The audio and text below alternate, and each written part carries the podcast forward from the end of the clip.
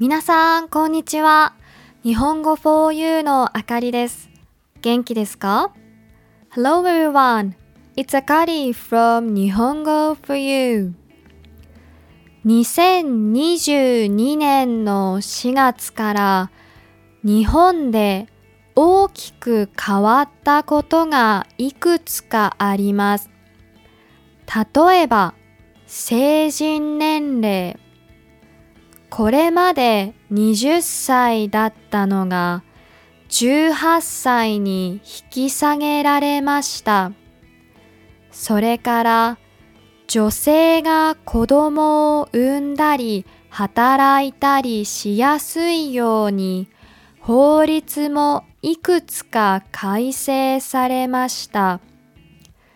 不妊治療に保険が適用されるようになったり、育児休暇の制度が変わったりしたんです。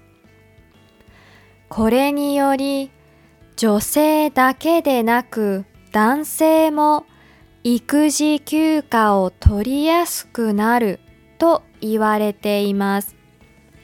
さて、今日は日本での男性の育児への参加についてお話ししようと思います。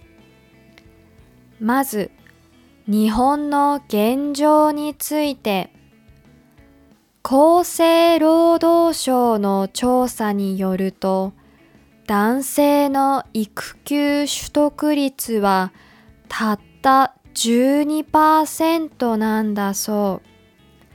ちなみに他の国では男性の育休取得を義務化していたり、そうでなくても9割近くが取得していたりします。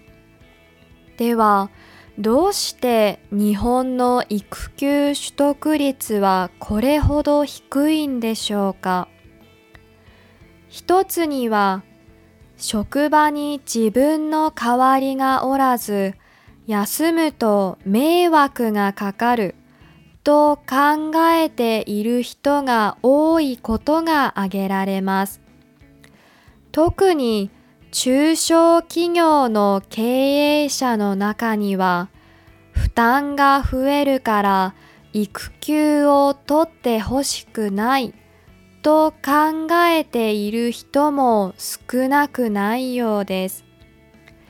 また男性が育児は女性の方が得意と思っていることもあるアンケートでは育休を取らなかった男性の約32%がパートナーが協力してくれるから自分は休まなくてもいいと思ったと回答しています。でもお母さんだって育児は初めて性別に関係なくスタートラインは同じはずです。どちらかが相手を手伝うのではなく、二人で協力して主体的に育てることが必要なんじゃないでしょうか。